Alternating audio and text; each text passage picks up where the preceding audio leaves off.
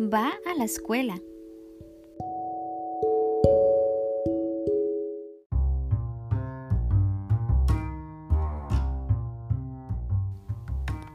Aquel día, el león patoso empezaba a ir a la escuela de la señorita jirafa.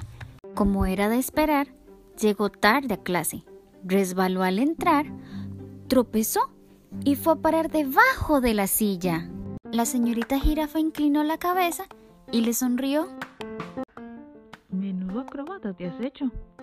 A la hora de comer, el león se subió a la mesa y tumbó toda la comida.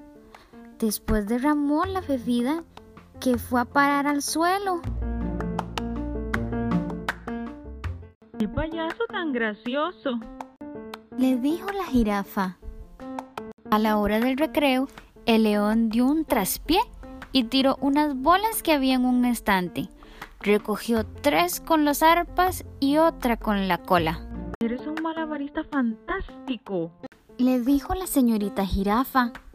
Cuando llegó a casa, el león le contó a su madre cómo había ido su primer día de escuela. Su madre le sonrió. Además eres mago. Tu cena ha desaparecido por arte de magia.